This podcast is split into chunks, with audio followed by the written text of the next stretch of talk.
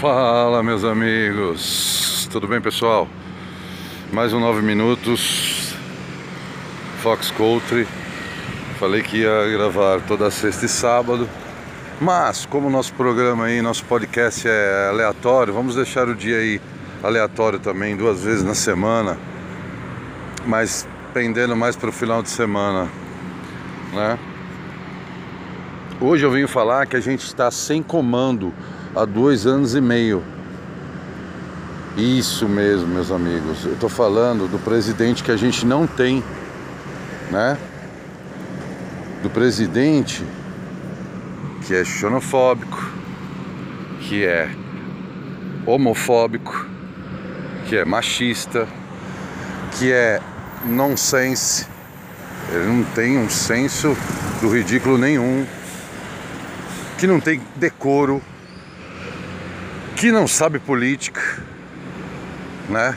Assim, eu posso citar xenofóbico também, né? Se eu não citei, eu estou citando. Cezinha. E enfim.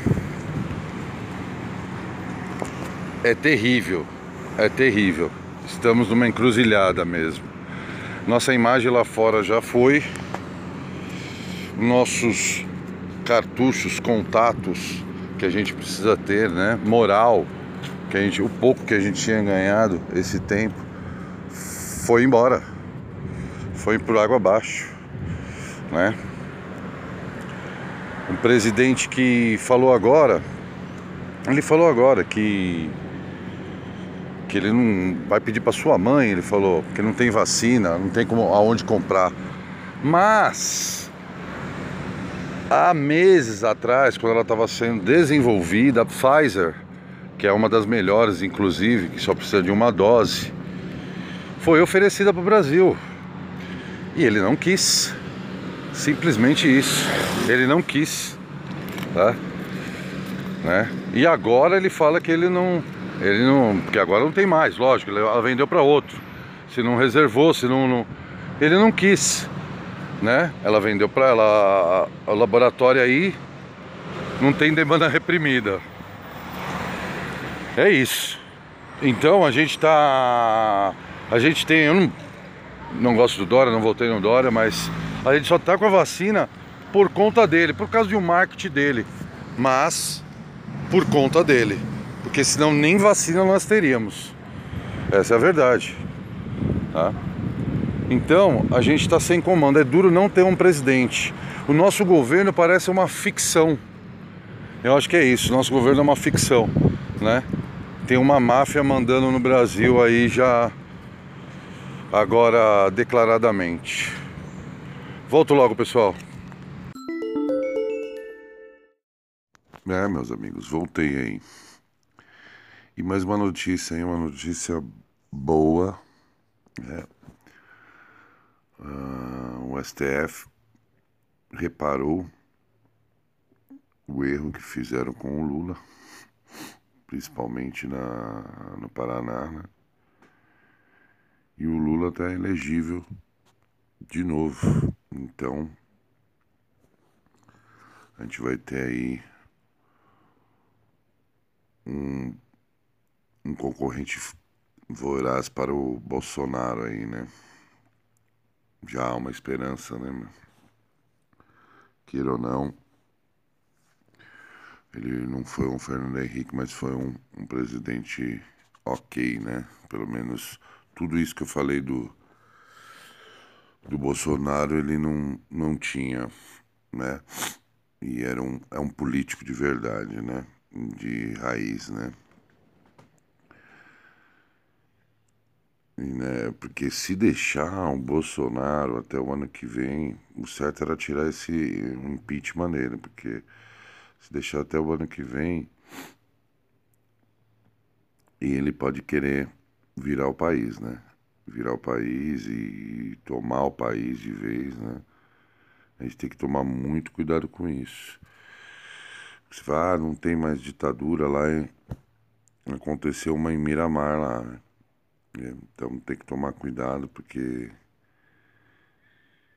é possível, né? Então, grande concorrente que ano que vem vai estar se elegendo e batendo de frente aí com ele, né?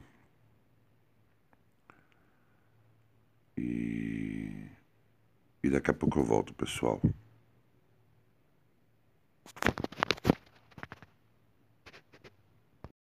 Bom, é isso, pessoal. De Brasília, hoje é isso. Vamos falar de cinema. Eu queria até falar sobre um filme que eu indiquei que eu não tinha assistido ainda, pela nostalgia, que é Um Príncipe em Nova York 2, que está na Prime Amazon. É... Eu assisti. O filme rola essa nostalgia, tudo. É bem legalzinho, você vê todos os personagens ainda, ainda lá, né? Mas o filme é bem genérico e bem fraco, viu? Vale a pena assistir para conferir para você matar a saudade, mas o filme é bem, bem genérico. O roteiro também é bem raso, né? Perto do primeiro. Mas é isso. Se quiserem, dão, deem uma conferida lá.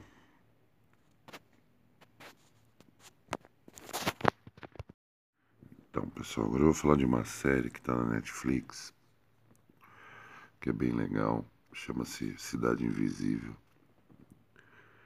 E eu sempre falei com os amigos que o Brasil podia fazer uma série de, de terror ou suspense baseado no folclore. E aconteceu. A série tem é, Marcos Pigozzi, Alessandra Negrini, Fábio Lago, entre outros. A série sim se passa no Brasil e com o folclore, tendo lá o, a curupira, o saci, a cuca, tendo também o boto, entre outros da nossa, do nosso folclore. É uma trama, né? Lá eles não estão totalmente eles estão meio disfarçados e alguns têm uns anagramas no nome, como o Saci, que chama Isaac, e usa uma prótese, mas depois ele tira. A Cuca também está excelente, também não está. É... Ela é uma bruxa, lógico, e a Alessandra Negrini faz ela muito legal, dá um ar dela de, de sensual com, com terror, então ficou bem legal. O Marcos Pigossi está muito bom, ele é um bom ator, ele conduz muito bem. A trama é legal. O Boto também está bem legal, né? O Boto cor-de-rosa, que é da nossa cultura. E tem uma trama uh, fincada no suspense. Né? As aparições do Curupira é muito legal, né? Muito muito visual, né? O, o, o curupira, né? Da nossa cultura, né? Vale a pena dar uma conferida, viu? Porque a produção foi muito boa e a escolha do elenco também muito boa.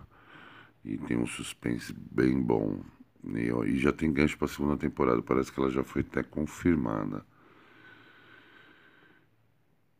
Dê uma olhadinha lá, é Cidade Invisível, está disponível no Netflix. Ela já lançou já faz um, umas semanas. Tá bom, pessoal? Bom estar com vocês aí, nove minutos. E eu volto a qualquer momento essa semana. É como eu falei para vocês, duas vezes na semana estarei aí com vocês, mais para o fim de semana, mas talvez eu possa dar uma uma passada na semana também. Beijo, valeu.